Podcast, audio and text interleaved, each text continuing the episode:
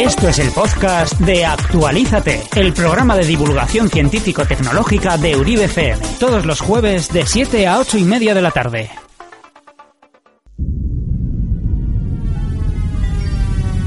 He visto cosas que vosotros no creeríais. Atacar naves en llamas más allá de Orión. He visto rayos de brillar en la oscuridad cerca de la puerta de Tannhaus. Todos esos momentos se perderán en el tiempo, como lágrimas en la lluvia. Es hora de morir. ¡Hey, Ray Batty! Si quieres superar tu programación, ven y actualízate.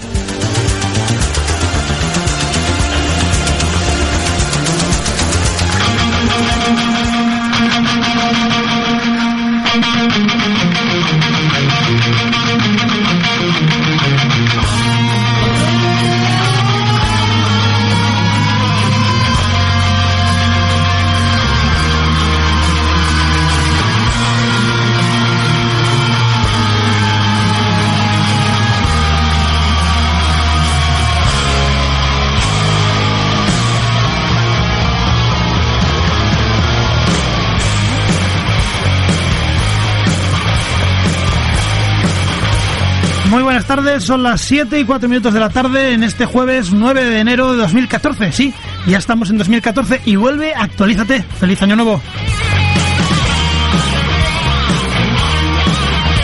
Aquí arranca el espacio de divulgación científico-tecnológica de Uribe FM. Un saludo a todos nuestros oyentes, ya sea en el 107.8 del dial, en nuestra radio online, en Radio Battletoads o en diferido a través de nuestros podcasts de iBox o iTunes. Sed bienvenidos. Nos escuches como nos escuches, prepárate. Sí, ya es difícil encajar todas las novedades de cada semana. Hoy traemos el bote acumulado de estas fiestas. Un necesario repaso al cambio de año de todas esas noticias que tanto te interesan. Soy Kepa Ruti al frente del primer programa del año, el decimocuarto de la segunda temporada. Me acompaña en el estudio Ariana Yazaga. Muy buenas tardes. Hola, muy buenas tardes y Te- feliz año. Feliz año. Teresa Arroyo. Buenas. Hola, buenas tardes. John Pozo. Muy buenas. A este lado del cristal. Y Cristian Rodríguez. Pues estamos todos.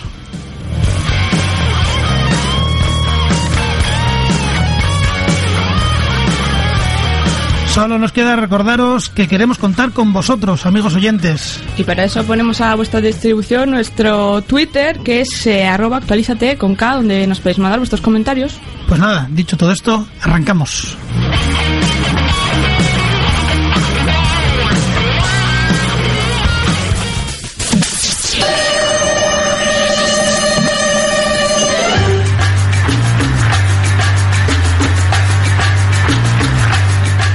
Comenzamos el año y lo hacemos eh, hablando otra vez de la NSA porque siguen apareciendo informaciones relacionadas con el espionaje que ha llevado a cabo la agencia.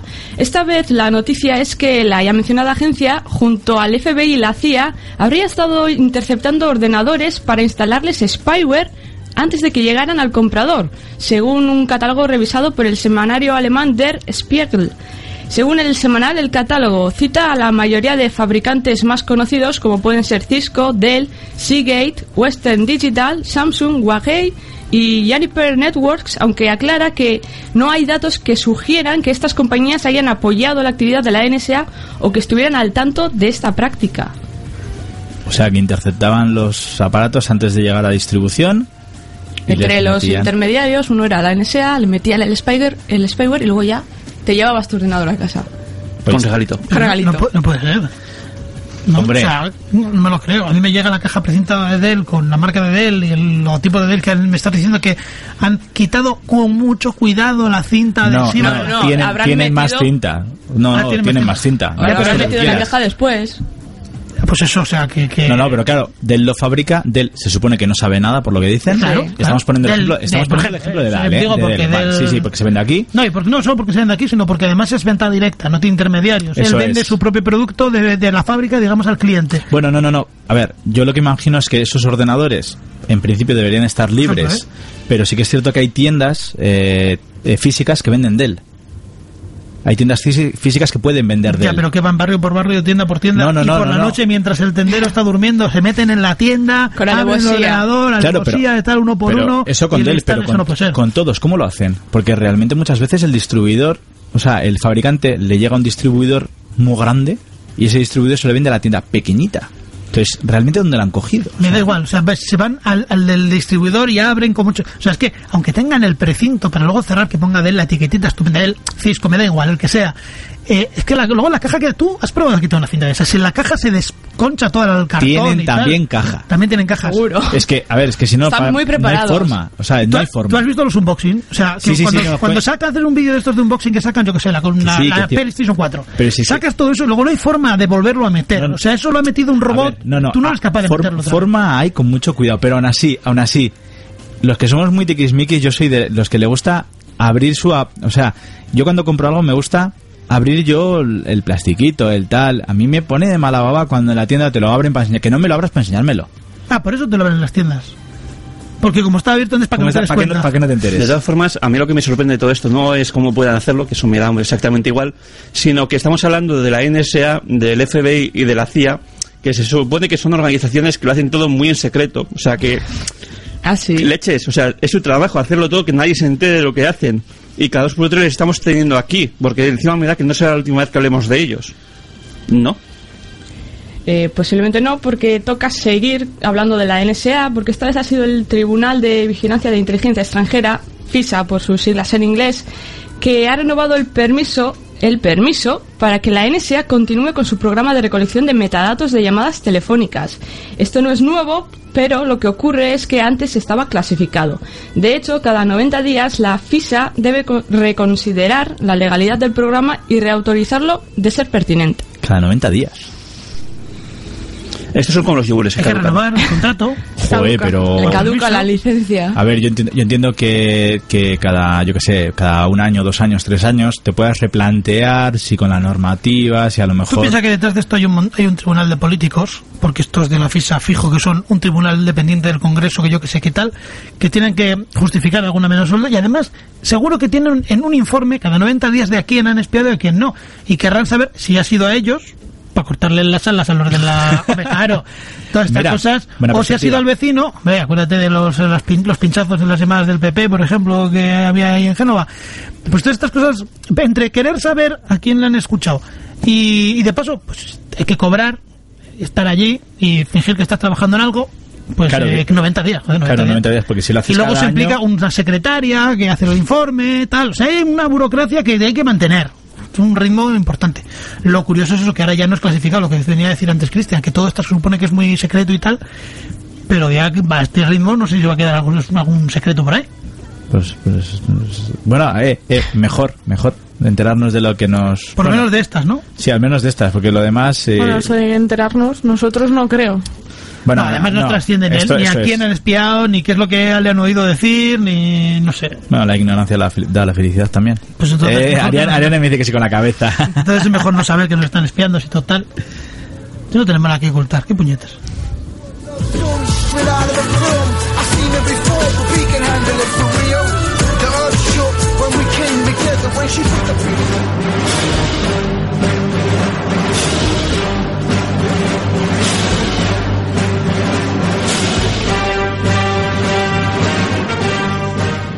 Pues vamos a pasar de la NSA a hablar de Facebook porque la red social de Mark Zuckerberg ha sido demandada por interceptar mensajes privados con fines publicitarios, para fines publicitarios.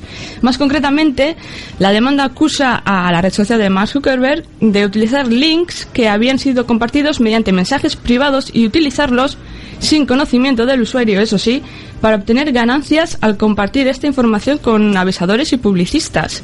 Facebook no se ha quedado callada y a través de Jackie Rooney, uno de sus portavoces, ha declarado que la acusación no tiene fundamentos. Digo yo, digo yo que si han sido demandados será porque tienen alguna prueba. No tiene por qué. Tú puedes demandar Hombre, sí, pero...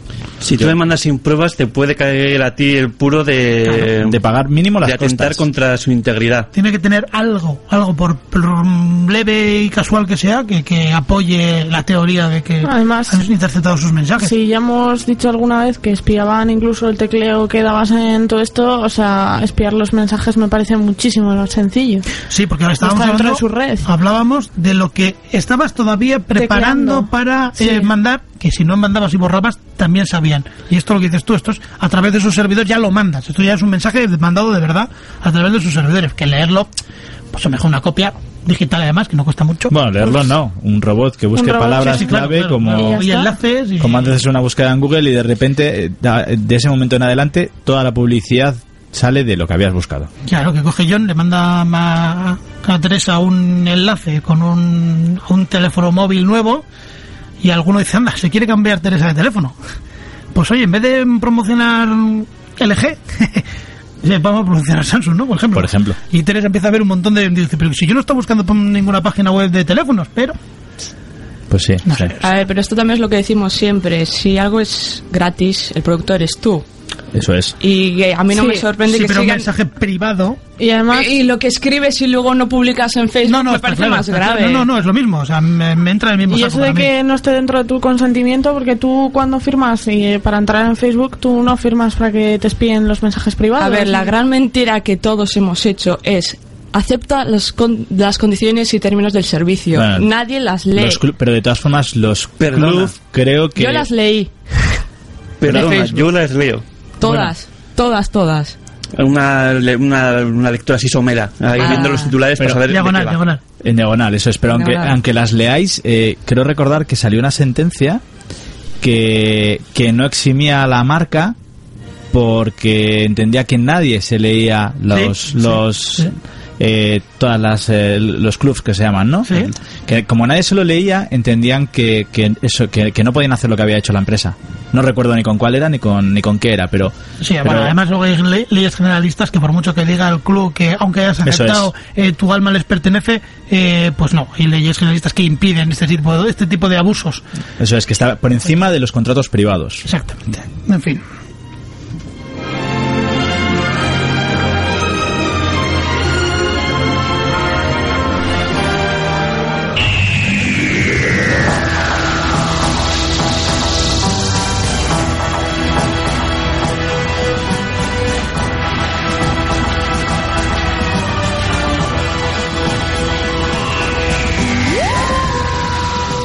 Dos físicos de la Universidad Tecnológica de Michigan señalan en un documento publicado por Archive una metodología un tanto peculiar. Tan peculiar como que busca encontrar viajeros del tiempo a través de Internet.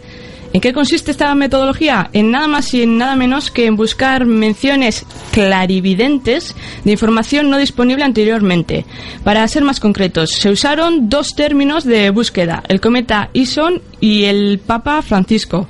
El cometa fue descubierto el 21 de septiembre del 2012, por lo que el nombre comenzó a ser usado desde entonces. Los investigadores buscaron menciones del cometa anteriores a esa fecha como posible contenido clarividente del futuro. Tía, aquí se estrujaron el cerebro, ¿eh? a Pero si todo el mundo sabe que Mark Cronenberg, el de, el de, el de los Simpsons, es, es el futuro. de todos modos, o sea, ¿qué quiere decir? Que un señor, el que sea, en un monte perdido, menciona de, de repente va a caer un meteorito, da la casualidad de que luego descubren que hay un meteorito y van a rastrear esa búsqueda. Bueno, pero, pero no, pero hace falta que lo haya puesto en Twitter. Sí, Sí, pero bueno. me refiero a que un señor se le ocurre una idea loca en un momento, luego da la casualidad de que pasa y lo van a tener en Yo, cuenta. yo no sé cómo andarán en la Universidad Tecnológica de Michigan, pero a mí me parece que Aburridos. estos dos físicos tienen mucho tiempo libre. No, pero a, a ver, no es. Cae un meteorito, eso es demasiado. No, no, le ha puesto nombre y apellidos. Claro, Es está- el cometa han buscado. Eso es, han buscado Ah, el cometa, que no- un cometa que además no tenía nombre antes, es- entiendo. Y el Papa Francisco, pues eh, esto sí que puede ser más. ¿Y qué eh, entre decir? todos acer- han Pero lo acertado. del cometa también puede ser una mención que hagas antes. Pero si no tenía nombre, Espera. no lo habían descubierto. Ver, ¿Qué Claro. me quieres decir? ¿Que alguien en algún sitio del planeta antes de esa fecha puso cometa? Y, son- Y es un viajero del No, no, tiempo. no, eso lo han No, si lo- buscado. si lo hubiera hecho, es. habrían supuesto que era un viajero del futuro, porque ¿cómo, Claro, ¿a quién como- se le iba a ocurrir en 2011 hablar del cometa Ison, que no existía? Bueno, en 2011 o... Bueno, antes de septiembre o el, ve- 2012, o el 20 de septiembre. Pero a mí lo que me parece muy curioso es que, vale, son tíos que en teoría pues son tíos serios, ¿vale? De una, de una universidad En teoría. Bueno, eso de que son serios no les que quieren que quieren hacer un estudio, tú dices Serio un, también. un, un estudio de una universidad, dices, eso tiene pinta de ser algo serio. Sí, sí, sí. Y va- Ajá. para investigar si hay viajeros en el, en el tiempo, que dices, leches, me puede interesar. ¿Y cómo lo Es un hacen? tema importante. Pues yo qué sé, buscamos dos cositas aquí, mm, cometa Ison y esto, y si no hay, no hay viajeros en el Ojo, las buscamos en Twitter, que es un sitio también muy serio. Muy serio, Serio, o sea, mm, Estos, ya- creo que quieren el Ig Nobel. Ig Ig Nobel. ¿Ig Nobel es? Ay, no. El premio este... Creo que es el Ig Nobel. Quieren llevárselo este año. Pues y, no, y si no. que es que es un premio mano o algo. No le veo ni, ca- ni pies ni cabeza. No, y aparte, ¿dónde y en Twitter? Que con todo el volumen de información y de tweets que hay ahí, aunque, aunque hubiese aparecido también, si realmente para que lo encontrasen entre todos esos tweets, Si solamente para buscar entre todos los tweets de Ariane Lazaga ya haría falta. No, de Ariane Lazaga bueno, no. vale, de, mm, de su alter ego haría falta ahí un buscador de con un i7 por lo menos. Por lo menos. Por lo menos. Joder, alguien fama. se equivoca escribiendo Cometa Ison y quería poner Nikon, yo qué sé. Pero sí, pero- Es que no, no, no entra en mi cabeza esto. Pues imagínate una niña pequeñita que, ha- que tiene- le han regalado una cometa y le ha puesto y le ha dicho, ¡eh, mira, mira mi cometa Ison! ¡Eh, viajera en el tiempo! ¡Viajera en el tiempo! Venga, vamos. Ya.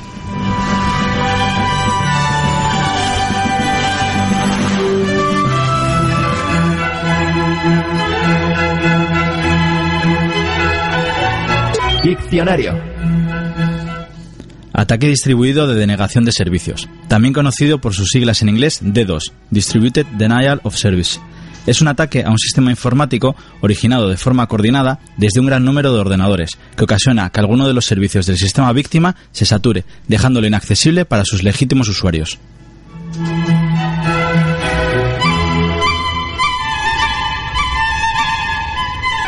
I keep on falling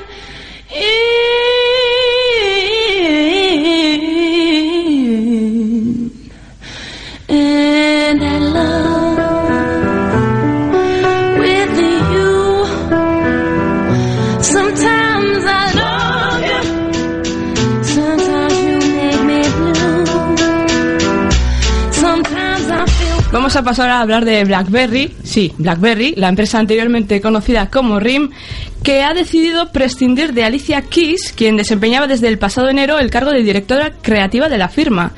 ¿Tendrían quizás algo que ver los tweets escritos desde dispositivos móviles de Apple en lugar de BlackBerry del perfil de, la, de Twitter de la cantante? Sea como fuere, la compañía ha indicado que la relación contractual con la artista ha concluido tras haber completado un año de colaboración, aunque en ningún momento se menciona la palabra despido. BlackBerry ha agradecido su contribución a la cantante, a la que ha descrito como una persona increíblemente talentosa y apasionada.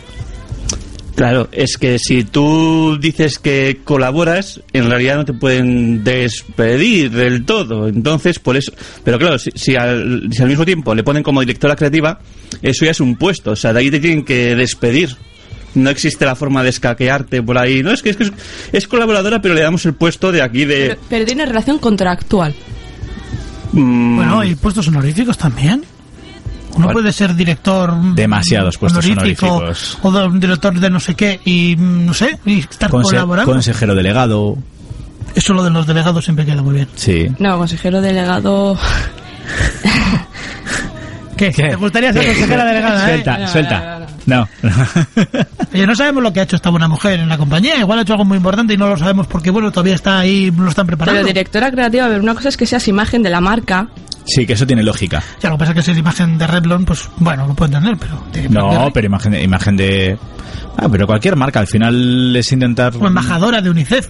Pero es, ve- es vender una es vender una, es vender una una cara imagen, conocida, sí. eso es da igual, aunque a ver, no tiene por qué ser eh, super friki y haber descubierto no sé qué tecnología para ser imagen de cualquier marca tecnológica.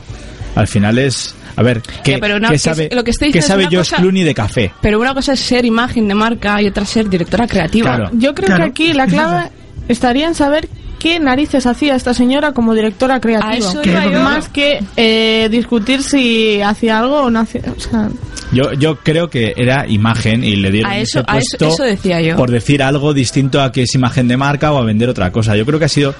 Yo estoy creo con que Ariane, que es, que, es, que es marca, o sea, que es Sí, imagen es de marca. Sí, es publi, no es... A mí lo que me gusta es que to- todas, esta- todas las noticias, que bueno, todos los medios que se han hecho eco de esta noticia, lo han plasmado con la misma imagen, que era un ex directivo de, de BlackBerry y esta, que ahora también ya Pero es ex. Eso, eso también es porque no, no habrá otra imagen en la que salga Alicia Keys. Igual era la única Con el fondo vez. de Con el fondo de Blackberry. con el fondo de BlackBerry. Igual era la única vez cuando presentaron que iba a ser directora creativa en la rueda de prensa o de lo que fuera. Fue la única foto que existe. Un año, un año trabajando como directora creativa de Y solo BlackBerry. una foto de BlackBerry. Y solo una foto de BlackBerry. Estamos en un programa de tecnología, existe el teletrabajo, Cristian.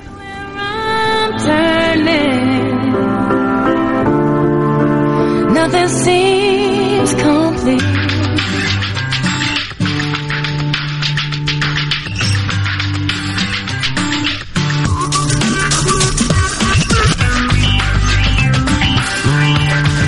No, no, no nos hemos adelantado. Todavía no toca el ¿Sabías que? Yo digo, esta música, digo, ah, no, vale, ya No, sé, ya pero sé. toca pantallas, porque vamos a hablar de Corning, porque ha desarrollado un nuevo tipo de película Gorilla Glass que como principal atractivo impide el crecimiento de algas, mo, hongos, bacterias o cualquier otro, otro tipo de germen. Dicha capa se integra directamente en el cristal de la pantalla y presume de resistir bien durante toda la vida útil del dispositivo. Por el momento se desconoce cuándo podremos disfrutar de esta película en nuestros dispositivos. Hombre, la vida del dispositivo a día de hoy que son un año y medio. Según el uso que le des. Bueno, ¿eh? depende, no, no, puedes estirar. Hay gente que los... Que lo usa dos años. Bueno, bueno, Ostras, un smartphone que te dura dos años. El otro día había oído yo una viñeta. Antes los móviles te aguantaban una semana en mar, eh, de, de batería, eh, pesaban eh, menos y como era y te podías estar 10 años con él. Ahora el móvil te aguanta un día si llega de batería, porque normalmente no llega. eh, y como mucho un año de, de uso, porque ya pff, después se te queda viejo, no tiene un procesador super guay. Sí, bueno, es, lo- los vamos matando nosotros, Sí, pero sí, bueno, sí. el dispositivo sí puede aguantar mínimo los dos años de garantía que tenemos aquí. que menos? Eso es lo mínimo que te, tiene, te debería aguantar. Y de ahí en adelante, pues oye, hasta que hasta que reviente. Bueno, pues si, nos, si os parece, seguimos hablando de Corning. Que no paran. No paran, están a tope porque la empresa también ha desarrollado una nueva técnica para fabricar vidrio Gorilla Glass en formas tridimensionales, a saber, curvilíneas, que ya ha alcanzado estatus de producción. Este nuevo proceso productivo permitirá a Corning y a sus socios crear diseños inusuales para gadgets poco convencionales sin añadir un peso excesivo a los dispositivos ni perder resistencia frente a las pantallas Gorilla Glass planas. Los primeros productos de este tipo los veremos a lo largo del año. Hombre, esto, a ver, tanto una noticia como la otra, al final los Gorilla Glass son, pues son las protecciones que llevan los smartphones, como decía Kepa, o los, los tablets, eh, que aguantan teóricamente pues rayaduras, eh, poderlo meter el móvil con las llaves en el bolso y tal. Entonces ya, como vienen los, los teléfonos curvos que ya está Samsung LG sacando y tal, como ya todo esto está aquí, pues... Por cierto, he visto la pantalla de Samsung, la curva. ¿Cuál? ¿Cuál de ellas? Bueno, una de ellas. Una un de vídeo vídeo de una de ellas que, que está plana Es- y de es- repente ah, sí, es se Samsung mueve. o LG? Era Samsung, era Samsung. Era Samsung, Y sí. se, se mueve para salir hacia ti. Y se curva. Y se curva. Y, de- y, y luego se vuelve, se vuelve a meter. Entonces, si hace falta, te hace falta, pues puede estar o plana o curva. Claro. Y, y se tiene vida la pantalla. Vamos, Pero- a ver, la cosa es que es flexible, ya no es curva, que es lo ya que no, decíamos. ya no es curva todo el flexible. rato, es flexible. o sea, Ya, pero en ese caso la imagen cambia porque debería cambiar. Sí, claro. O sea, se, Espera, espera, espera. Se mueve espera, todo el ¿cómo- panel. No, ¿cómo que cambia? Perdona. Tú, ¿Por? si, si el panel te está Venga. empezando a rodear, la percepción que tú tienes con una imagen plana no debería ser la misma que la que tuvieras con una imagen curva. A ver, el problema, el problema, yo creo que, bueno, no sé si lo comentamos aquí. antes, que también había claro, que están, curvadas. curvadas. El tema es, eh, depende cómo tengas la distribución de la sala, depende cuánta gente esté viendo la- lo que sea, te puede interesar que esté plana o que esté curva. Si estás tú solo y estás en medio, a lo mejor, yo que sé, tienes una tele de 85 pulgadas a 2 metros, quieres que sea un poquito más envolvente, dices, ahora curva. Te Ya, vienen los es- amigos a ver el partido de fútbol a la película de turno, estáis 17 en el salón, cada uno en una esquina, como sea curva, hay gente que no va a ver la mitad de la película o del partido. No, pero yo no voy a eso. Yo voy al tema de que mm, si queremos ya, porque esto es ya dar un paso hacia adelante, ya estamos queriendo estandarizar lo de imagen curva, porque lo que tú dices de cine, pues vale, era un cine que quería hacerlo todo guay, pero lo, lo bueno de verdad sería que cuando la pantalla detectase que se está mm, moldeando, que está cogiendo curva, la imagen debería cambiar, porque lo que tú ves en una imagen plana no es lo mismo que deberías ver en una Sí, imagen curva. Yo, yo te entiendo, pero entonces ¿para qué sirve que sea curva? A mí lo que me estoy preguntando con todo esto es, ¿yo me tengo que adaptar a la pantalla en vez de la pantalla a mí? Eh, Es que lo que estoy diciendo es que la pantalla se debería adaptar a ti. Mm, yo, yo, lo que, yo lo que veo con si eso es estás que... te- solo, te... tienes que poner la curva. Y si estás con gente, te- o sea... No, es- le das a la... Claro, pero eso es, la Sí, tele se adapta a ti. Mm, Yo lo veo un poco al revés. Necesidades. Si la pantalla se adaptase a mí, yo la pondría curva cuando quiero poner la curva y no cuando estoy yo solo. No sé si me entiendes. No, tú la pones curva cuando quieras, le das el botón y ya está. Sí, pero me refiero. No, yo he buscado la utilidad. Que yo solo lo veo útil cuando estás solo. O sea, si hay 17 en casa, la tele curva a mí no tiene ningún sentido. Pues entonces es Pero que nada, es lo mete otro que- 17 amigos, si no tienes tantos amigos. Tu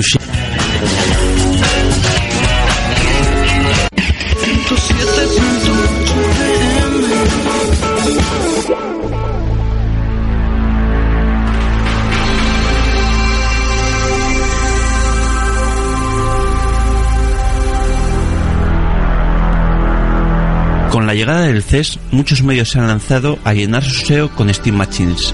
Da igual que no entiendan el movimiento, da igual que confundan voluntaria o involuntariamente al lector, se trata de dar carnaza a buscadores por poco sentido que tenga lo que dicen. Por eso hoy, en el camino del hombre recto, meretrices de buscador.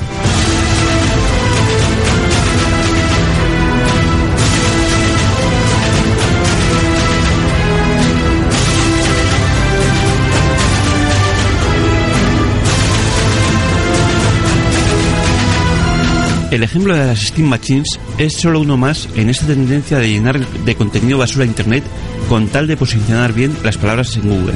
Pero es el más sangrante dentro del sector de los videojuegos. Y es que si ya es delirante ver cómo se intenta atraer tráfico de teléfonos móviles con la excusa más dispar, uno podía esperar algo más de conocimiento de causa en algo como el proyecto a largo plazo de Valve. Pero no, eso de informar y ofrecer contenido útil al usuario está tan en desuso como las buenas formas. Y así vemos toneladas de noticias que, cuando no confunden por desconocimiento del autor, directamente mienten o se pierden por la tangente. Pero eh, Steam Machine bien puesto en el buscador. Pero en fin, es normal.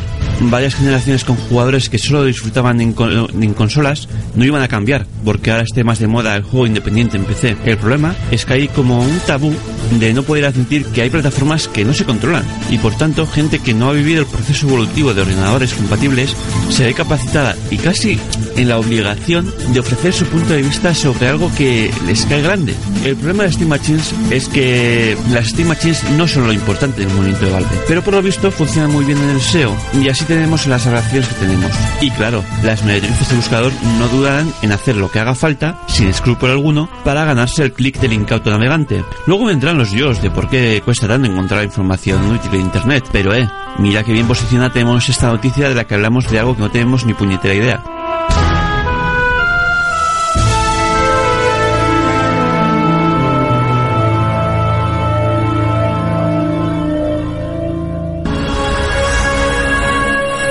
Si estás aburrido de política, economía, deporte o de la prensa rosa, actualízate. Todos los jueves de 7 de la tarde a 8 y media. Escucha el programa de divulgación científico-tecnológico de Uribe FM. Actualízate en la 107.8 de tu dial. Ven y actualízate.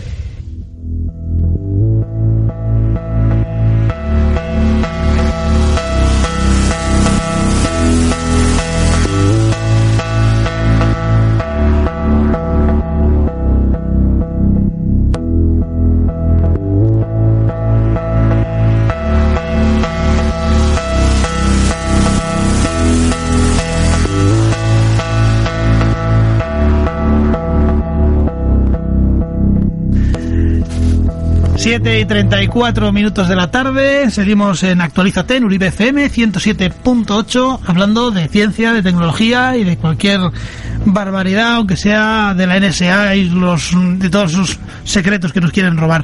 ¿Qué tocarían? ¿Qué toca? O de los viajeros del tiempo, ¿no? o los viajeros del tiempo, que también es... Pero no hemos encontrado ninguno. Entonces hemos hablado de que no hemos encontrado ninguno. No hemos hablado de ellos, porque no los hemos encontrado.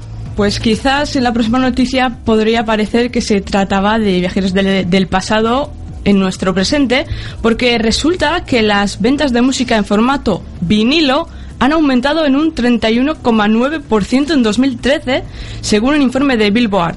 Pero si esto ya no era sorprendente de por sí, descubrimos que la venta de música digital desciende en un 0,1%.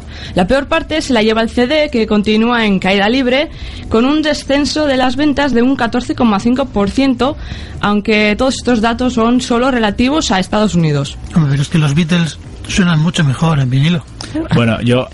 yo- Esto Yo es solo voy a fácil, decir ¿eh? una Esto es cosa. muy fácil de, de solucionar. Esto es proporcional al aumento de gafapastismo que hay en el mundo. Yo solo iba Estoy de a decir eso, iba a decir de hipsters, hipsters everywhere. Estoy, estoy de acuerdo. Yo, yo, de, yo de hecho he de admitir... Everywhere no, por lo menos en Estados Unidos, no sabemos del resto. Yo estoy, yo estoy de acuerdo que mola el rollo vinilo, mola ahí el rollito de escuchar de vinilo.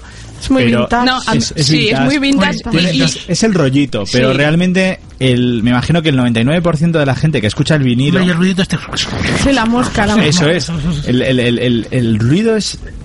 Tiene, tiene su punto. Crea ambiente, da Lo ambiente. admito. Vintage. O sea, tiene su, eso es, tiene su rollo vintage, pero no suena mejor. No. Suena distinto, tiene otro rollo. El rollo mola. vintage, Más el rollo antiguo, vintage suena más- peor y es 300 ve 300% veces más caro. Más caro. Y más caro. difícil Muy caro un de, vinilo, al- además. de encima de almacenar, porque yo sé que, por Sí, ejemplo, más todavía hay vinilos en mi casa y la verdad es que son un paquete. O sea, ¿dónde los metes? Bueno, Ojo, y luego no pueden eh, eh, poner los problemas de humedad y demás. o sea, Sí, que y luego- no- Bueno, y hay que y cuidarlos, ¿eh? Limpiando fácil. con el y luego los CDs que este. son más el trapito. pequeñitos descienden también. Pero es que siguen existiendo CDs, siguen haciendo CDs. Joder, pero los siguen CDs es que. Perdona, yo sigo comprando CDs. Yo eso de no entiendo más, lo de los CDs. Porque yo, Yo creo no. que el que no es gafapasta dice, me lo bajo directamente de internet. Claro. Pero ya sí, sí. Perdona, hablando de lo compras, lo compras no. legalmente en Bueno, los lo diferentes... Ha dicho, ha dicho te lo bajas, no ha dicho bajas, ilegalmente. Te lo puedes es. bajar en iTunes, te lo puedes bajar en cualquier de servicio de, música de pago. O sea, no. Yo no. creo que las personas que no les va el rollo esto es muy vintage, suena con la mosca, pues se han pasado al digital porque es lo más cómodo. Bueno, yo te, yo, yo te voy a decir, yo tengo un compañero de trabajo que hasta hace, eh, eh, pues yo creo que unos 5 o 6 meses eh, seguía usando Wallman. Ostras. Por comentar el nivel de... de- de- Ojo, que hicimos la noticia aquí de que había mm, desaparecido, ya no se vendían más. Eso Se es que habían dejado de fabricar. Lo que no quiere decir que si tú lo tienes, Oye, eso es, hasta que reviente.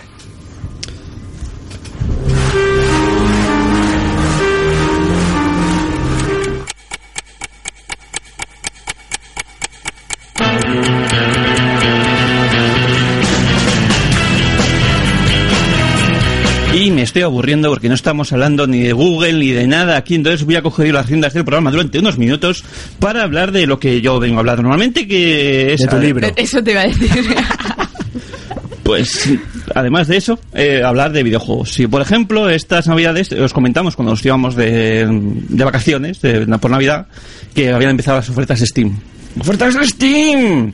Bien, pues resulta que se juntó todo un poco. nos oyeron todo el mundo, Espera. nos oyó el programa. Yo, yo, sí. no, no, aparte, yo eh, te, te voy a hacer un pequeño inciso porque luego no volvemos a, aunque sigamos hablando O sea, de esto, no volvemos. yo, yo llevo callado aquí casi No todo el programa. Ya sabes que John no se cae No, pero del es que agua an- y lleva dos semanas sin Córtale estar en la el radio. micro. A ver, que conste que yo iba a estar calladito hasta que acabaras, pero como ha entrado, ¿qué pa? Digo, pa, pues entro yo detrás. Venga. Eh, esta. Eh, Eso es como en- los coches, hay que cuando Yo estaba, eso haciendo, es. yo estaba haciendo publicidad del programa. Pero eso bueno, es, él ha entrado ahí y yo rebufo.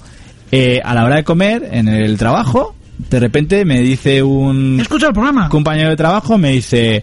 Ah, pues eh, yo no tenía Steam en casa. mm, Estas navidades, como regalaron, eh, no me acuerdo Left qué 4 juego, Dead 2. Left 4 Dead 2, me he hecho cuenta de Steam, me lo he descargado y claro, está como loco esperando una Steam Machine, está, o sea, ya la gente, eh, no sé si nos escucha o nos deja escuchar, pero, suscrito ya, ya, ya. pero sí que es cierto que ha- ha funcionado.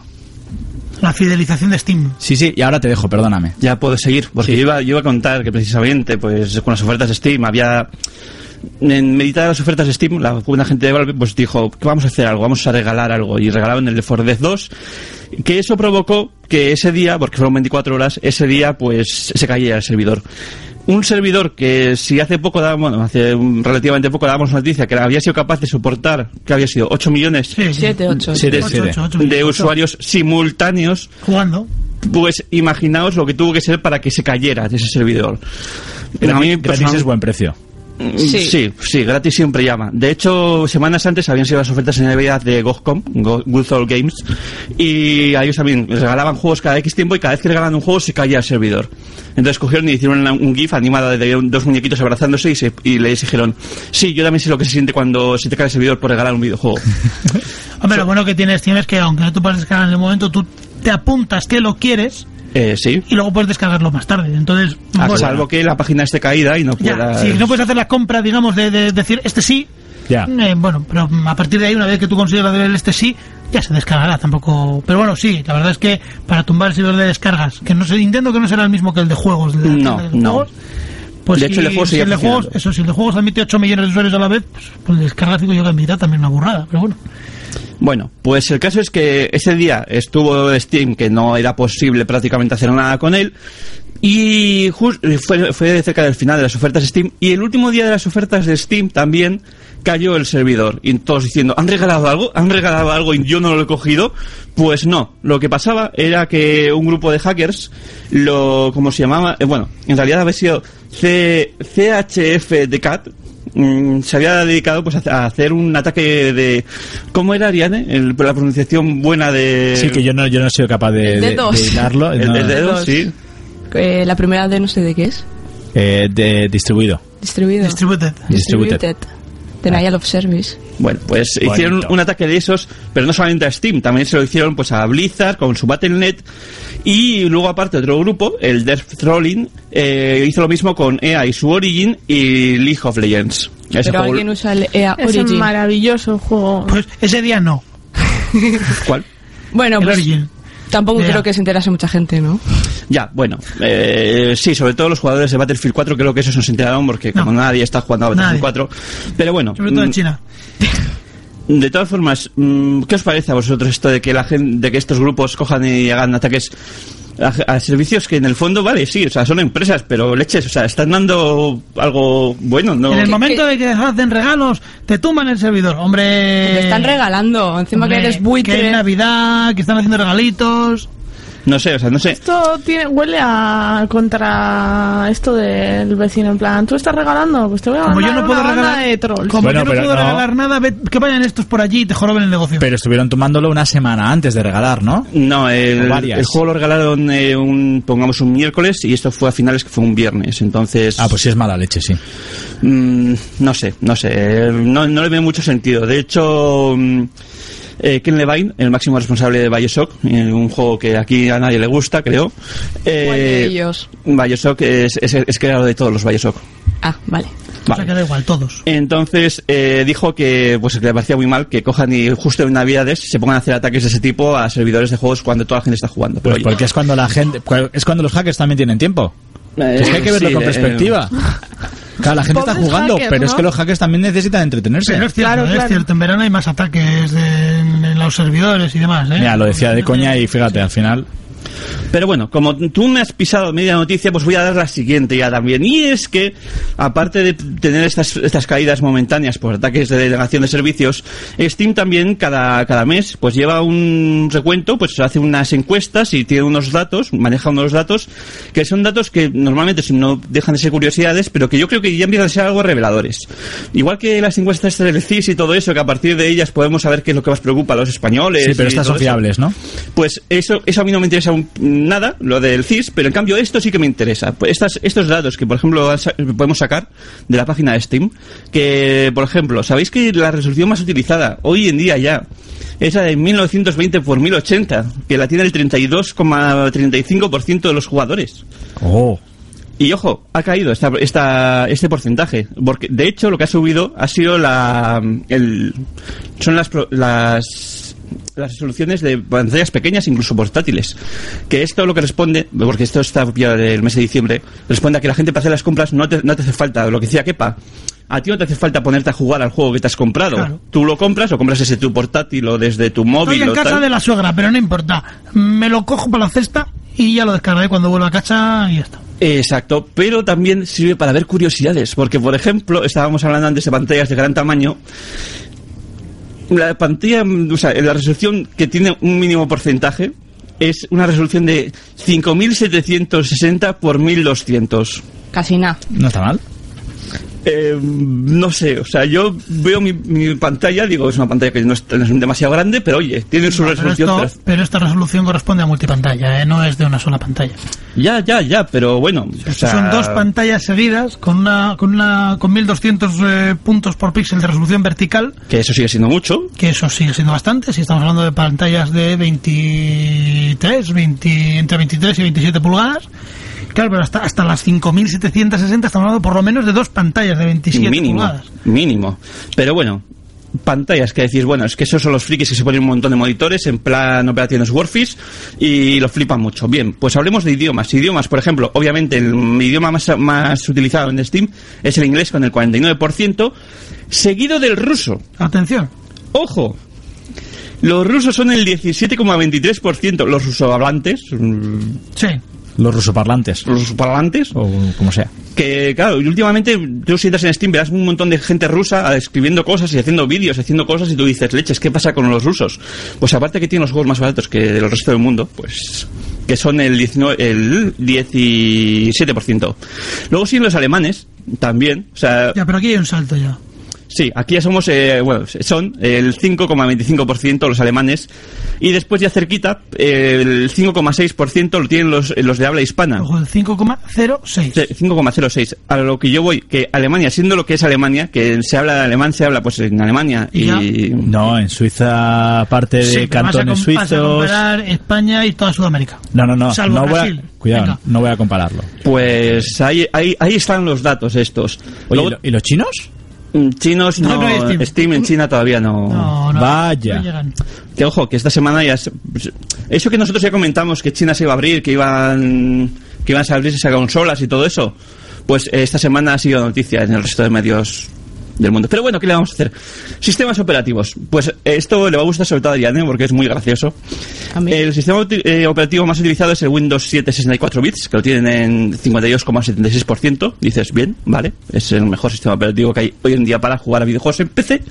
Por tanto, no hay ningún problema. Luego está el Windows 7 de 32, supongo, Sí, claro. con 13,8.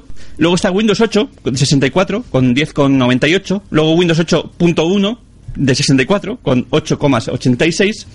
Windows XP con 32 del 6,28%. Windows Vista, Windows Vista, Ojo. Mie- miedo. ojo, Windows Vista 3,38%, Windows Vista 32 1,70 y el resto, es decir, menos del 0,60% se dividen entre Windows 8 normales y todos los Linux que hay por ahí. ¿Y Mac? No hay Steam para Mac, ¿no? Sí. Mac también es- eh, entraba por aquí, creo. Entra en el menos del... Sí. Ostras, ¿Y pues por qué, por qué me tenía que gustar a mí esto? Porque Pues Linux solo tiene el 060. Bueno, No, no, no. no, Linux no. con otras tantas. Linux con Mac, con Mac. No, pero a ver, ¿Y lo, algún Windows? lo curioso es que no querían potenciar el rollo Linux. Ya, pero Sí. los usuarios mandan chato. Eso son las Es lo que te iba a estadísticas del decir, usuario. que- Tú puedes que- potenciar lo que quieras. Esto es lo que hay Lo ahora que- mismo, que de, de eso que os decía. Dentro de un año, cuando ya Steam Machine haya tenido más, podemos ver si realmente ha servido para algo o no. También tener los datos quedan aquí, registrados, estaría grabado, como se suele decir, ha dicho salido en prensa. Exactamente. Y luego ya veremos. En prensa y en Actualízate. En No, es prensa. nuestra prensa, coño. Nosotros, pero es que nosotros eh, registramos lo que va a ocurrir, lo que la prensa va a registrar dentro de Somos viajeros del tiempo. unos cuantos meses. Sí, de hecho, sí, posiblemente. Y venga ya, vamos a terminar con otra pequeña anécdota, por ejemplo, las velocidades de conexión. Que la gente dirá, quien juega a PC pues tiene que tener una conexión pues en plan ahí potente. Pues aunque siguen mandando las velocidades altas, em, es decir, pues eh, el 45% de los usuarios de Steam tienen dos o más megas de conexión, que dices, Tampoco me parece muy alto. No mucho, ¿no? no, pero bueno, dos o más. Eh, hay un está- esas están bajando y las que están subiendo son las velocidades bajas. 56K. Ojo. Ojo, han subido las de 56K. Qué miedo. Que yo lo único que puedo entender de esto es que sean las- los teléfonos móviles y todo eso con 3G que no irán mucho más rápido. No, no, espera, te iba a decir- Pero, es- pero. Espera, Steam, con- aplicación de Android, con mucho que puedes comprar los No, juegos. pero usas, pero usas el, el móvil como, como modem, eh, como, como es el... Eso es. Ah, haciendo ah, vale, sí. tethering. Pero de todas formas, eso no es 3G. Eso es cuando te has quedado sin tu tarifa Claro, plana de porque te- 3G. Porque el 3G te lo has comido la primera hora. Eso luego es. ya- Luego ya te vas a utilizar el. Tú primero 56K. Utilizas el 3G para ver vídeos de Baby Metal en tu móvil Y luego ya, cuando ya se te ha gastado la velocidad guay, pues entras a Steam a comprar Ah, juegos. hacer compras. Y, te bajas el juego de 20 gigas. No, es. solo tú, te lo, tú te lo registras y luego ya en casa te lo bajas. Exactamente. Y bueno, eso hay más datos. Podéis entrar a la página de Steam que tenéis todos los datos ahí, hay más datos curiosos, pero oye, yo creo que estos sean los más importantes.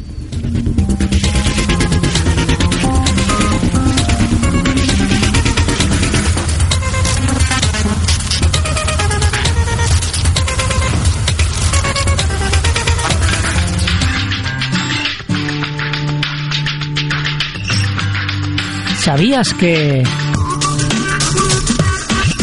¿Sabías que el fundamento del ataque de denegación de servicios se basa en simular el acceso al servicio por parte de más gente que lo soportado por el sistema víctima, pero que su finalidad maliciosa se considera delito? ¿Que tu propio ordenador podría participar en un ataque de denegación de servicios sin tú saberlo si previamente ha sido infectado por un virus preparado para ello, como ocurrió en el verano de 2003 con el virus, el virus Blaster contra la web de actualización de Microsoft? O que además de los hackers, empresas rivales podrían usar este modelo de ataque para ridiculizar a su competencia?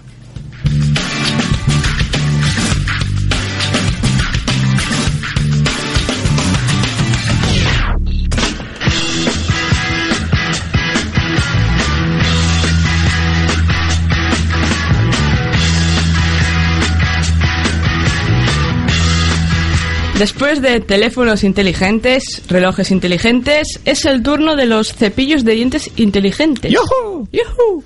Hablamos de Colibri, un cepillo de dientes que nos dice cuán de limpia tenemos la dentadura. ¿Cómo? El cepillo monitoriza los movimientos que hemos realizado con él en nuestra boca y una vez hayamos terminado envía el, re- el recuento a nuestro teléfono móvil, además de decirnos qué partes de nuestra dentadura necesitarían un repaso.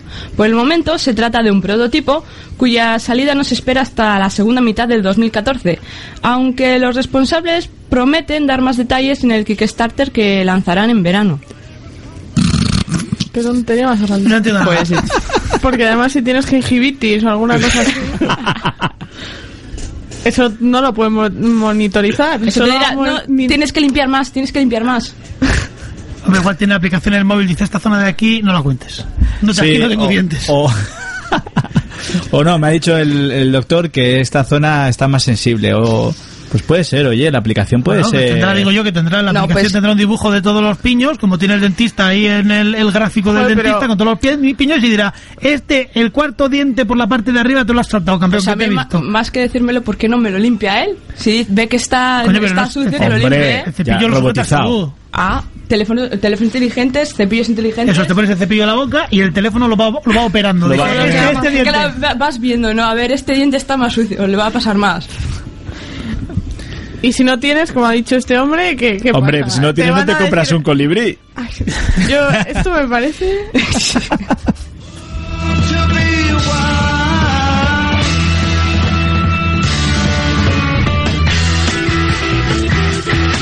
Te vuelves a casa, mendillas en la cocina, empadurnada de harina,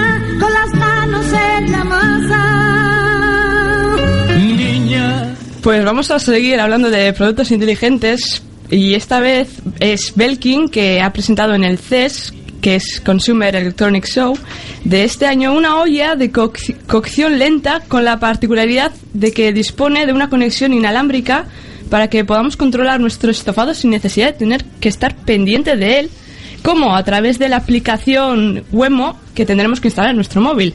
Con control de temperatura y tiempo, se espera que este utensilio llegue a las tiendas con un precio de 100 dólares, lo que vendría a ser unos 73 euros al cambio.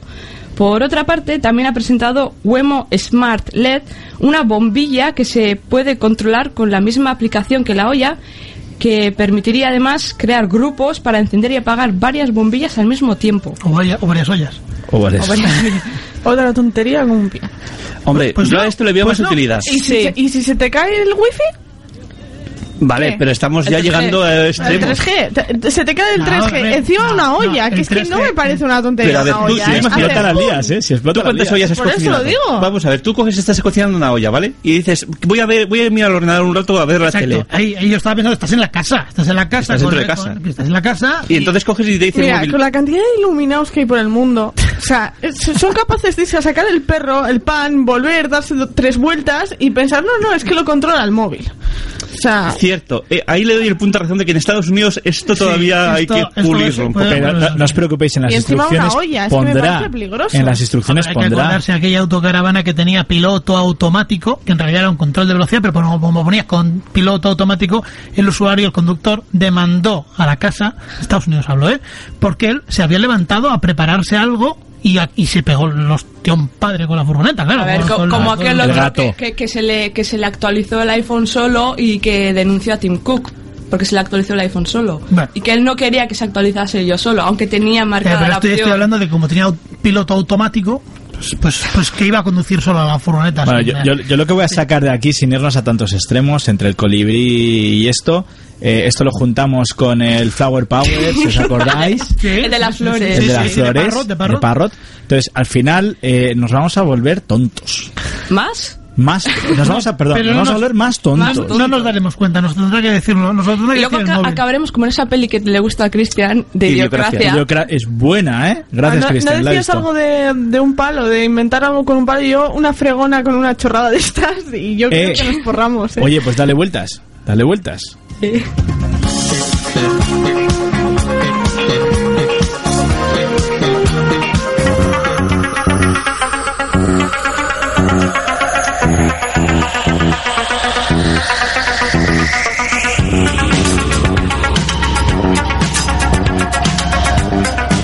Y terminamos hablando de coches porque Nissan ha adaptado su furgoneta eléctrica, la E NV200, para la ciudad de Londres. Contará con un motor eléctrico de 108 caballos alimentado desde una batería de iones de litio que debería ofrecer una autonomía próxima a los 160 kilómetros y que se carga en tan solo 30 minutos. Se espera su despliegue comercial en algún momento a lo largo del 2015. Hala, pues también a Londres llegan los de. Así que habían llegado a. Barcelona, ¿no? Con esta a Barcelona y con la no eléctrica a Nueva York, cargándose la, la imagen de los coches amarillos. Ah, cierto que ya no, ya no van a ser Los no sé qué eran, clásicos. Chevrolet, no sé qué eran. Sí, no sé qué eran, no, no sé qué eran. Eran motors, no sé. Pero van a ser fragonetas amarillas. Fragonetas japonesas amarillas. Grandotas, así cuadradas y muy. Oye, bueno, pero son eléctricas. La- Las de Nueva York, que yo sepa, no.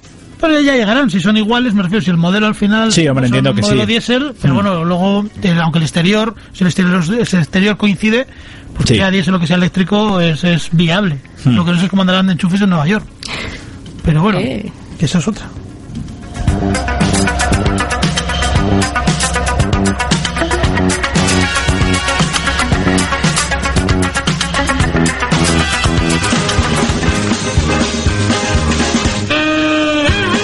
Bueno, me voy con el repaso rápido, a ver si me da tiempo a contar todo lo que tengo por aquí aparcado. Una de Google para empezar. La ya habitual limpieza de fin de año nos despide de servicios como Blunk, perdón, Blump y Flock. Con estos nombres puede que nos diga mucho, a mí desde luego no me decía demasiado, así que vamos a ver si os suena. Si os digo que el primero venía sirviendo, o bueno, sirve todavía hasta el 31 de enero para compartir archivos vía NFC. El segundo comparte fotos por internet. Lo que sí que ha trascendido es que el espíritu de estas aplicaciones seguirá, se, va a trasplantar a otros complementos de la casa. Y si unas cierran, otras se compran. Si Google compraba en septiembre las dos anteriores, ahora hace lo propio con Bitspin. Puede que el estudio de desarrollo no te suene de nada, pero los creadores son los creadores de Time Timely, una alarma cuya interfaz y datos sincronizan con la nube, pero que en realidad nos gusta por lo resultón de su diseño visual a la hora de darnos ese toque mañanero o ese recordatorio por el que escaparse de una reunión. ¿Quieres ver el planeta en alta resolución? Estas navidades la NASA ha instalado varias cámaras 4K en la Estación Espacial Internacional. Si te aburre la tele, siempre podrás ver la vida desde una perspectiva orbital. Mucho hemos hablado del Tesla Model S en este programa, que si se han quemado varios, que si ampliaban la garantía incluso en caso de error del conductor, Tesla, desde luego, quiere eliminar cualquier duda sobre su producto y tras el último incendio en el garaje de un californiano, ojo, por culpa de la instalación eléctrica de la propia casa, ha anunciado ya una actualización de software que permitiría bajar la potencia de carga en caso de fluctuaciones en el suministro. Vamos, que velarán por nosotros, por nuestro coche e incluso por nuestra casa. La Policía Metropolitana de Nueva York ha presentado un informe sobre el que desarrollarán sus recursos anticrimen del mañana. Esta iniciativa tiene como base uno de los mayores presupuestos o mejores presupuestos del mundo en lo que a la Policía Metropolitana se refiere. Así que pueden permitirse coches con cámaras conectadas tiempo real a la central, sensores infrarrojos que revisen cada matrícula a la caza de un buscado por la justicia e incluso sensores de radiación o polución. El Cyberpunk 2020 más tecnológico se está gestando.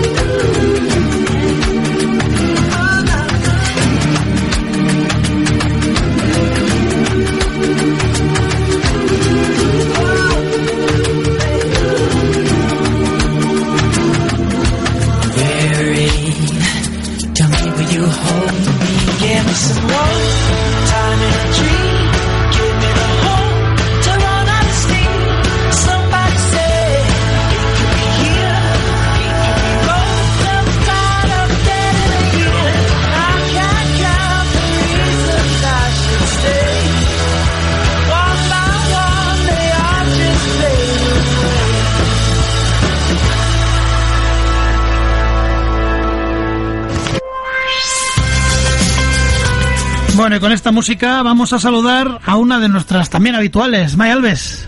May Alves. Alves, desde me toca a mí. Oye, ¿qué pasa? Eh, los presentadores del programa siempre la lías con el apellido de Mae. Perdona, perdona, yo las últimas veces le- ya lo pronunciaba bien. Y a mí se me ha escapado hoy, tampoco, joder, mata. Y eso que solo tiene cinco letras y ni siquiera lleva ni una TX, ni doble R, ni nada raro. Eh, pero yo, yo lo creo que con entiendo una a Kepa. TX seguramente no se la hacía Yo lo entiendo a Kepa porque ¿hace cuánto que no te pasas por aquí? Ahí. Pues hace mucho. Pobrecilla, De hecho, hoy está pobrecilla. el teléfono. O sea que, y hoy estoy al teléfono, efectivamente. Diciembre ha sido un mes complicado. sí, de hecho no pudimos terminar el repaso del año con de lo que iba a haber, sobre todo en Navidades y demás. Aunque yo creo que en Navidades mucho, mucho tampoco iba a haber porque la gente estaría aprovechando para, Para la comprar familia, comprar Steam, este tipo de cosas. Entonces, vamos a empezar el año bien. Ya ahora por fin tienes tiempo, aunque solo sea por teléfono. ¿Qué nos depara 2014, por lo menos en la entrada 2014, Mae? Bueno, 2014, como bien sabéis y hemos dicho muchas veces, acaba de empezar, pero parece que lo que pretende es superar a 2013 en lo que a eventos se refiere. Por lo pronto, 2014 tendrá el evento más importante de todos, el Mundial de Fútbol. Me vais a decir que qué nos importa el fútbol a nosotros y que lo nuestro es la tecnología. Y tenéis razón, pero es que desde la FIFA, ese organismo, ese ente que nadie sabe muy bien ni para qué sirve ni qué hace, han anunciado que este va a ser el mundial más tecnológico de todos los que ha existido. Porque por fin el deporte rey va a dar un paso adelante y va a instalar sistemas para los goles dudosos. El rollo ese del gol fantasma, de que si ha sido, que si no ha entrado, que si tal. Bueno, pues van a por, por fin van a poner un sistema para detectarlo. Que de hecho lo comentamos aquí. Correcto. Sí, es que sistema- vamos tan adelantados que nos adelantamos a la propia Sí, sí. FIFA. Ya esto es... Viajeros del futuro. Y lo más sorprendente de la noticia ya no es, es decir, es que no hubieran implantado este tipo, este tipo de sistema tipo Jodercon todavía, ¿no? Es decir, que en tenis y fútbol americano existe desde hace una eternidad. Así que bueno, es algo tecnológico, pero también es un poco lamentable, si lo pensamos fríamente, ¿no? Es como el deporte sí. Hola, lo que ha dicho. Ahora no vamos a enfrentarnos, que seguro que tenemos algún oyente al que le gusta el fútbol. pues vamos a acep- aceptar que, bueno, que, que no es el, nuestra pr- principal diversión, pero oye, tiene muchos fans. Pero bueno, voy a dar el salto a lo que a lo que de verdad importa, que es el evento tecnológico. Las Vegas se convirtió ayer en el destino favorito de los amantes de la tecnología con una nueva edición del Consumer Electronic Show, el CES. Este evento reúne las más importantes marcas de productos de consumo tecnológico y se los presentan a público, distribuidores y prensa todas las novedades de lo que pretenden tener este año, al menos los primeros seis meses. El CES sería la Feria Internacional de Electrónica de Consumo, en castellano, y va a reunir a todas las grandes empresas, estas que nosotros estamos muy familiarizados, por ejemplo Apple y Samsung, Google, LG, etcétera, y están listas para la guerra del más grande, más potente, más ligero. Pero hay ¿Y más barro ahí. Hay, hay barro ahí en ese, en ese CES. Digo, para cuando se pongan a pelearse los de Apple y los de Samsung, pues que lo hagan al menos en el barro, así en plan... ¿No? Pues yo creo que será cuestión de tiempo, porque viendo lo que ya sabéis, la, la tendencia de Apple y de Samsung sería muchísimo más divertido que resolvieran el problema con una pelea en el barro y nos dejaran vivir al resto. Exacto. Pero bueno, no sé yo si esta gente de, de Las Vegas está muy, muy por la labor. Pero bueno, como os decía, la feria acaba de empezar, así que igual dejamos lo gordo y lo importante para, para la semana que viene, que seguro que alguno de nuestros colaboradores tecnológicos sabe mucho más que yo. Intentaremos explicar alguna cosilla, que ya hemos estado viendo un poco de todo. Te ha dejado, te ha dejado la piedra y puesta en el tejado, ¿eh? Justo, tac. Sí, sí, es que hay... entre ayer y hoy pues poco se ha podido ver así que bueno ya ya irá bueno poco no se ha visto cosas pero bueno que todavía que todavía queda. Sigo con el repaso un poco anual. En febrero tendremos en Barcelona el Mobile World Congress del 24 al 27 bueno ya sabéis que se ha consolidado después de todos estos años como el destino más importante para el sector de la, de la telefonía móvil. El año pasado se presentaron cosas bastante interesantes y bastante importantes no se sabe todavía qué pasa con Apple, que como ya sabéis tienen ahí ese rollo suyo de que solo van a eventos propios y que sí su carpa y su no sé qué, pero bueno, que, que habrá cosas interesantes, así que en febrero estaremos atentos para, para ver qué es lo que nos depara el futuro. Y en marzo en Hannover, un poquito más lejos que Barcelona, pero bueno, ya sabéis, a un par de, de avión, tendremos el CEBIT, que es la mayor exposición de ordenadores, servicios, software, telecomunicaciones y tecnologías de la información del mundo. Sinceramente, yo creo que este año la exposición va a ser lo de menos, porque Jimmy Wales, el fundador de Wikipedia, ya ha anunciado que va a impartir una conferencia. Entonces, vamos, yo creo que va a hacerle sombra a, a todo lo que presenten, porque lo importante va a ser lo que cuente este señor. Precio, precio, bueno, asequible para algunos, 600 euritos de nada, la entrada al, al CEBIT. Pero va a ir con una cestita como esto, como en las misas, que va a pasar en el cepillo para pedir dinero o... Eso va a tener que hacer la gente para sufragarse la entrada, vamos, porque cuando No, pagues pero 600 euros te voy a ir pidiendo luego para comer y.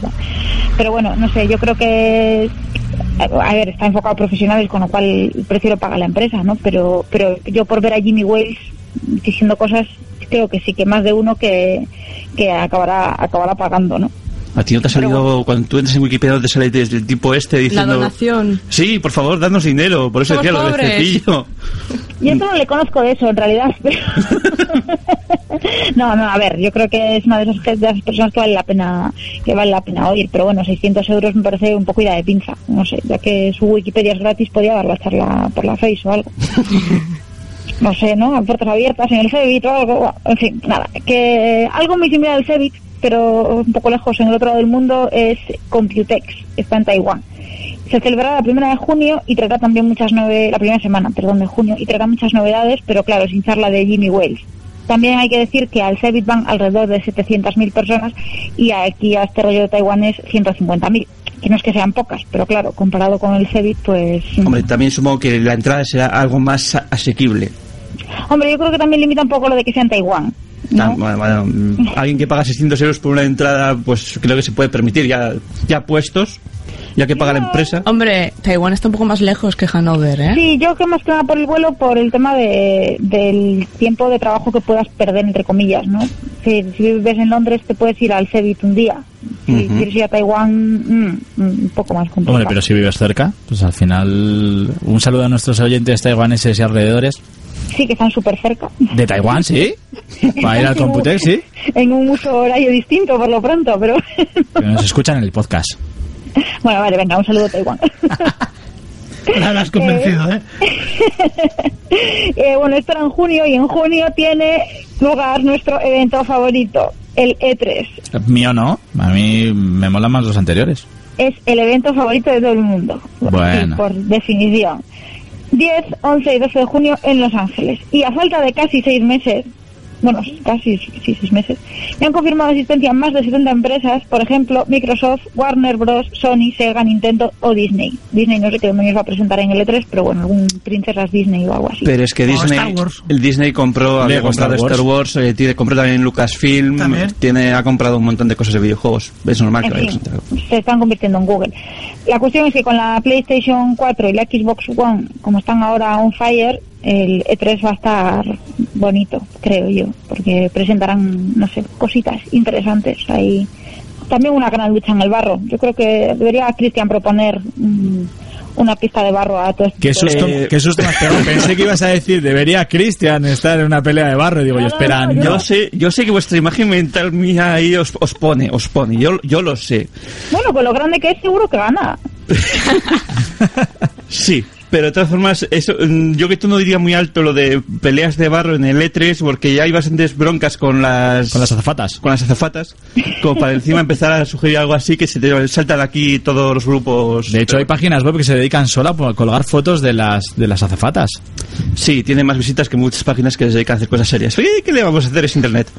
Bueno, también ahora hay una página web que se dedica a colgar fotos de hombres que están acompañando a sus mujeres de compras.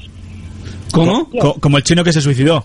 Sí, tal cual. Entonces los- le hacen fotos al tío que está ahí todo sentado en un banco. hasta- Aburrido y tal, hasta el moño. aburrido, y entonces las van subiendo a, a un- a una cuenta de, no sé si un Tumblr o un Instagram o un no sé qué.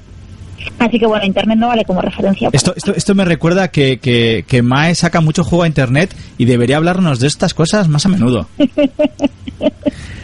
A eso le llamo yo devolverle la piedra. Totalmente, totalmente. En fin, voy a seguir hablando de mi libro porque la última gran feria tecnológica del año será IFA en Berlín a principios de septiembre. Es muy parecida al CES, en la misma, en la misma línea. Y tiene una cosa muy buena y es que es la plataforma de lanzamiento perfecta para las compras de Navidad.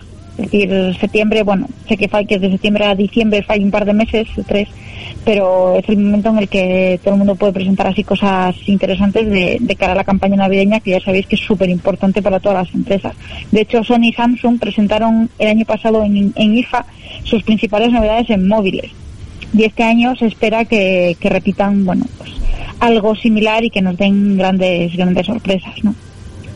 Y ya para terminar, que me enrollo más que las persianas, tenemos un par de eventos cerquita aquí en Bilbao que pueden interesarle igual a, a nuestros oyentes. El 24 de enero tendrá lugar la primera edición de los premios SUA Sariac. Lo de SUA es porque es la Asociación de Startups de- del País Vasco. Y bueno, el objetivo es mm, reconocer y promover nuevos proyectos tecnológicos en el ámbito de Internet. Ya sabéis que las startups, vamos, casi todas están relacionadas con, con Internet en mayor o menor medida. Y bueno, eh, lo que han hecho esta, esta asociación ha creado un concurso para, pues para promover ese tipo de cosas y eh, el plazo para presentarse finaliza el día 16 de enero. Es decir, que si alguno de nuestros oyentes tiene una startup, podría, podría presentar su proyecto y, oye, si se lo seleccionan, incluso puede resultar ganador. El premio es un viaje a un evento tecnológico de, de Europa, pero todavía no han, no han definido cuál. Las startups, por ejemplo, que forman del parte de la asociación esta, seguro que alguna os suena. Sherpa, por ejemplo, que con Xavier Uribe Echeverría, no, Uri, Uribe Echeverría, tuvimos trato en Actualízate. Muchísimo, Ludey, que eran lo que era antes, bueno, que es la parte de Ideateca de desarrollo de juegos para móviles, creo, o algo así. Locu, es decir que, eh, bueno, pues son las, las startups de aquí locales, eh, convocan, convocan los premios y bueno, oye, si a alguien le interesa. Y ya termino con el 30 de enero en la Lóndiga se celebra el Global Innovation Day. Yo creo que debe ser ya, pues no sé, la tercera edición, fácil. Y es que los socios de Innovasque dan, se reúnen y dan a conocer cuál es el estado de, de la innovación en, en Euskadi, ¿no? Pues bueno, reúnen a emprendedores, entrepreneurs, que se dice ahora, jóvenes, eh, seniors, pymes, micropymes y todo tipo de, de empresas, pues para, para un poco hablar de innovación, nuevas, nuevas ideas, mejores, mejores prácticas y, y demás. La inscripción es gratuita si a alguien le interesa, pero es necesario eh, inscribirse en la, en la web de, de Innovasque. Es decir, cero euros, pero hay que pasar por, por el registro. Y eso es más o menos todo lo que tengo que contar. Joder. Ahora cargadito, bebes un poquito de agua. Llevaba tanto tiempo sin aparecer por antena que tenía que decir muchas cosas en poco tiempo. Ah, está bien, está bien. Buen, buen repasito. Bueno, yo creo que todo el mundo tiene alguna cita desde 2014. Hombre, malo será que alguien no encuentre algo que le interese. Lo difícil igual es encontrar un poco la pasta para el vuelo a Taiwán, ¿no? Pero O los 600 euros para Entrar en Hanover, sí. No te creas, eh. eh el negocio de Taiwán, por ejemplo, eh, a partir de. Me andaba el otro día al aeropuerto de Bilbao, estamos suscritos también a sus noticias. Sí. Mm, em, ¿Cómo es? El KLM, bueno, Turkish ya, ya tiene vuelo a, a Ankara. Bueno, a Ankara o a Estambul y desde allí puedes llegar a, a donde quieras y además KLM también creo que desde Bilbao, ¿eh? estoy hablando siempre desde Bilbao, o sea que nada, en un salto. Capital Bilbao, eh, claro, por supuesto. Ámsterdam, Ámsterdam, donde te dé la gana. O sea que, que, que ¿dónde, dónde dices que hay que ir? Sí. se va en un momento, si eso está aquí al lado. Y si no, pues ya sabéis, un crowdfunding de estos que ahora están súper de moda. En Kickstarter ponemos, si nos, si nos financias, vamos hasta allí y te lo contamos. Y te lo ¿no? contamos. Por ejemplo, Claro, y luego hacemos una review total y absoluta de, con fotos de las azafatas. Del Computex, o por supuestísimo, Por y con las fotos de, de las novias aburridas en el... En el, en el Yo, creo que este tipo de eventos directamente no van las, las novias aburridas. O, lo- o los novios. Bueno, Bueno, sí, lo típico, ¿no? De cuando te acompaña y no le interesa, pues eh, podemos hacer toda una nueva galería, novias aburridas en eventos tecnológicos. En fin, Mae, bueno, pues nada, gracias por pasarte por el teléfono. Gracias a vosotros por, mm, no sé, aguantar mis falta, mi falta de compromiso. No, no, no, a ver, sabemos, todavía sabemos que queda- no has podido. Queda mucho 2014, además te deseamos lo mejor y eso no puede ser en otro sitio que aquí, en Uribe FM con nosotros. Entonces, eh, te esperamos en Actualízate, pues oye, pues no sé, para hablar en febrero o en marzo para ir recordando las fechas, para que la gente, porque ahora todas las has dicho del tirón, bueno, el que lo escuche en podcast se lo puede ir tres veces, pero apuntándolas todas, pero pues bueno, ya nos irás Sí, repasando más mes adelante, claro. Iremos, iremos repasando novedades y, y cositas que vayan surgiendo, que siempre hay cosas nuevas, ya sabéis. Efe- efectivamente. Pues nada, lo dicho, muchas gracias. Buenas tardes. Muchas gracias a todos, hasta luego. Hasta luego. Adiós.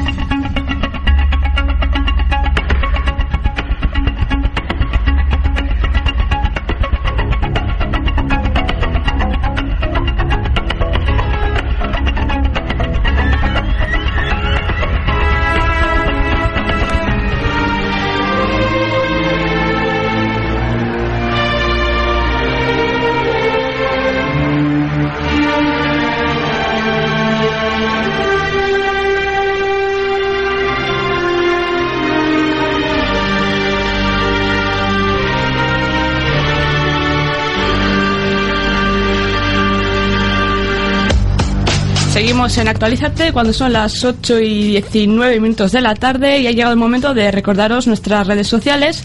Ya sabéis que si os perdéis el programa o lo queréis volver a escuchar, tenéis nuestro podcast vía iBox en el canal de Uribe FM También en iTunes, en el canal de siempre, actualízate con K. con K.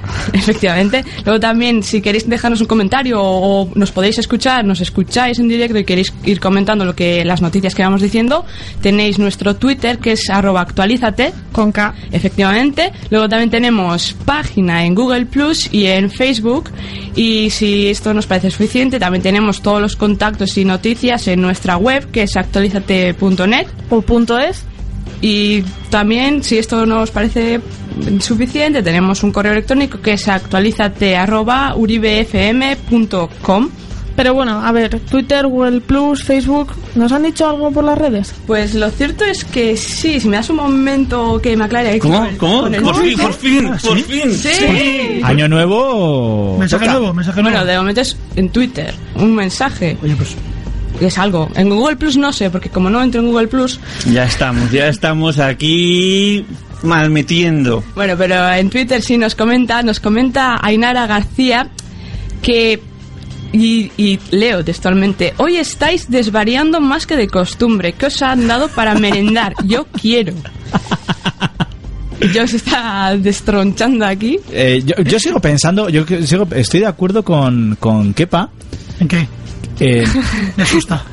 no, estoy, A ver, ¿en qué? ¿Está de acuerdo con Kepa en algo? estoy de acuerdo con Kepa que desde que desde que yo esté a este lado porque están allí aquellos tres y Cristian lo tengo tapado con el monitor No te puede pegar el manotazo es. que hace falta, entonces Eso- tú te sueltas. yo me voy más y me seguís Espera, ya le he cortado el micro. Eh, no además sé- que no nos sé. confunde, además. Sí, sí, no sé, no sé, sé, sé que, sé que estoy muy bueno y tal, pero no sé, aparte de eso, en qué más nos podemos A pero parecer. des- desvariar no, lo que pasa es que nos vamos soltando, el programa va cogiendo ritmo, hemos incorporado a Teresa que la temporada pasada no estaba, y bueno, eso genera sinergias que hay que poner en marcha. Y luego además, entre comillas iba a decir que llevo yo el programa, eh, es que se- Cristian se queda ahora con su sección y entra eh, a dar esa puntilla que tanto le gusta a Cristian, siempre y cuando le deje John, claro, que está también ahí con la ametralladora listo para la puntilla. Eh, no sé, pues oye, ¿cómo has dicho que se llamaba? Ainara. Ainara, un saludo también para Ainara y que nos manden más mensajes.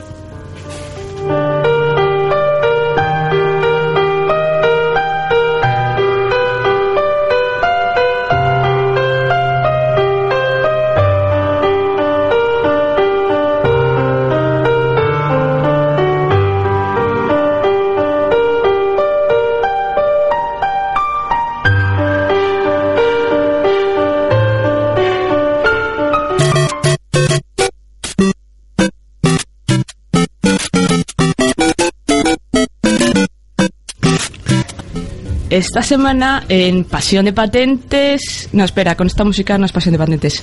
Es broma, pero lo que sí que es cierto es que toca hablar de patentes, aunque no de Samsung y Apple. Nintendo se ha visto obligada a pagar el 1,82%, esto es 3 dólares, del precio de costo de todas las 3DS vendidas a Tomita Technologies, debido a lo que parece ser un uso indebido de una patente de la cámara de la susodicha consola. Patente que pertenece a la ya mencionada Tomita Technologies. De momento Nintendo ha pagado ya 15 millones de dólares a la compañía. Ah, o sea, que eran 3 dólares por cada una. Sí, claro. Sí, claro. Ahora vale, vendida, vale. vendida. Por cada una No, ¿a qué, qué piensas? ¿3 dólares? 3 dólares, toma, Ya. pum. Oye, cosas más raras se han visto. Multa simbólica. no de hecho sería también noticia También sería así. Sí, si solo le ponen una multa de 3 dólares. si fuera más verdad. curioso. claro sí que eso es eso es No como luego otros bulos que salen en los mil millones en, En- en- en monedas En monedas, ¿no? Sí. Sí, sí, no, no, supongo que además los japoneses entre ellos han dicho, es verdad, arigato, toma, 15 millones.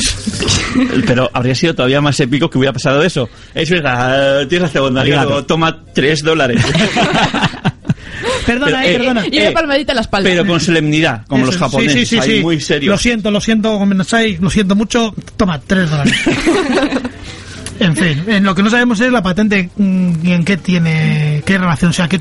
tiene- que de la cámara no Sí, qué de la cámara, porque la cámara tendrá, pues, no sé, Además, Pues- para que cueste 3 dólares. Bueno, 3 dólares es la, el, el- el- la Es la patente, es lo que valoran. El uso de la eso es. Además, también hay que valorar que porque esté eh, la cámara no quiere decir que lo estés usando constantemente. Entonces es algo promediado, est- estimado, ¿no? Del uso que se supone que le vas a dar a esa patente en, en la cámara dentro de lo que es la consola. En fin, 3 dólares por cámara, pues eh, pues eso 15 millones por ahora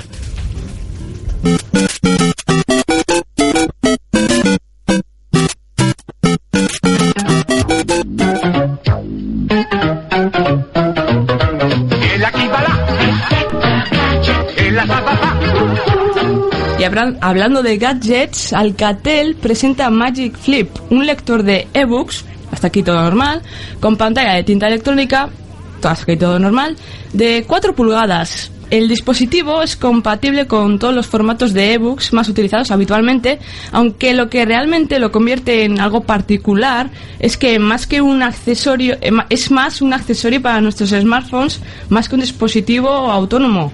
A través del Bluetooth se sincronizan los títulos que poseas con Magic Flip, permitiendo además incluso la recepción de notificaciones para visualizar en su panel. vamos o sea que es una especie de de mm, Accesorio. accesorio sí como una especie es la de segunda pantalla. sí una como, segunda como, pantalla como el o- smartwatch o lo que sea que pero tamaño ebook Pero de para 4 la segunda pantalla ya dimos la noticia también de ese teléfono que tenía dos pantallas. Sí, la el, Jota, Jota creo que era era. Si ya tenías poca batería con el móvil, pues ya Con el Cero Bluetooth. No, bueno, No. al final el Bluetooth, si va con 3.0, No gasta. muy, muy, muy, muy, muy poquito. No, pero el tema es que tú, tú normalmente cuando Gasta tú quieres... Y la tinta electrónica gasta menos. No, no, no, pero hablamos, eh, creo que Teresa hablaba del, del Bluetooth de tu móvil, no de la batería del aparatillo en sí. De todas formas, yo cuando veo un móvil mm, pienso en todas las cosas que tiene ese móvil. No pienso, porque, porque en un móvil tenemos, pues, yo qué sé, el GPS, tenemos eh, el correo, tenemos un montón de cosas que están en un solo dispositivo. Estamos ahora retrocediendo a tener después, a partir de este dispositivo, más dispositivos que hagan una cosa específica. Bueno, ya teníamos también el auricular este que se colgaba de la oreja, que era manos libres, ya tienes, ya tienes otro. Si estamos hablando de que algunos teléfonos sincronizan con tu, con tu reloj para darte el aviso de que te llega un mensaje o tal, ya tienes otro. Pues es, es, es un suma y sigue, no, Sí, es, no es el primer dispositivo. Ya, ya, pero lo que voy es que ¿eh? estamos pasando de unir todo, unificar todo Sí, en un solo dispositivo uno a repartir el- a volver hacia atrás. Ya, pero aquí sí que tiene sentido. Yo creo que salvo el que decía, creo que ha sido Ariane, el, el, Jota, el el Jota, lo demás, yo sigo diciendo, yo no leo mm, ni libros ni tal, en, ni en la tablet ni en el teléfono móvil. Pero- Me parece que te destrozas la vista. Bastante estás todo el día, el que trabaje con ordenadores como yo, todo el día delante del ordenador leyendo, No, leyendo, solo, leyendo. no solo un tema de iluminación de la pantalla, que también el hecho de que, eh, sí, ya estábamos, lo hemos dicho además hace media hora, creo que ha sido, no, no llega, que cada día los smartphones duran menos la batería. Entonces, eh, disponer de una pantalla específica para leer ebooks, que encima consume muy poco, porque la tinta electrónica no consume casi nada, eh, estás dándole longevidad a la batería de tu móvil, porque una vez de que hayas cargado la página o igual una parte del libro, no de todos modos, que, o sea, es lo que decía él. ¿Quién se lee los libros? No, pero aparte, En esos dispositivos. Yo en el móvil no lo leo. Por pero eso, aparte pues, a mí también me sorprende el tamaño de la pantalla. Hombre. 4 para, pulgadas. para llevar fácil, es para llevar fácil. Claro, al final, ¿qué te va, si te hacen uno de 6 como un, un ebook normal, Te compras un para, ebook. claro, ¿para qué te van a pero- obligar pero a aparte, para, para llevar fácil, si para llevar fácil también los smartphones cada vez tienen pantallas más grandes. Bueno, Ya, pero- Son más problema. petables que pero, otra cosa. pero tienes que leer en una pantalla retroiluminada, que al final cansa la vista.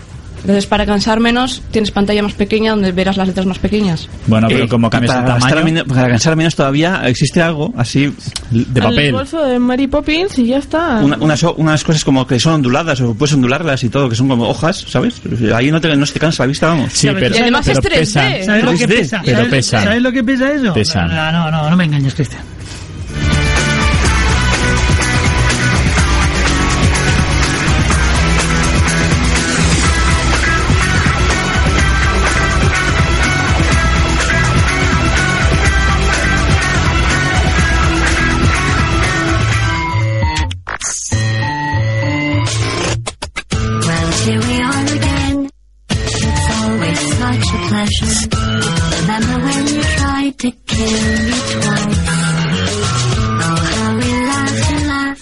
Llegamos así al final de nuestro particular repaso de la otra actualidad que nos rodea. Tecnología, ciencia, eventos, dispositivos raros y un sinfín de asuntos que tanto nos interesan aquí, en el espacio alternativo de Uribe FM.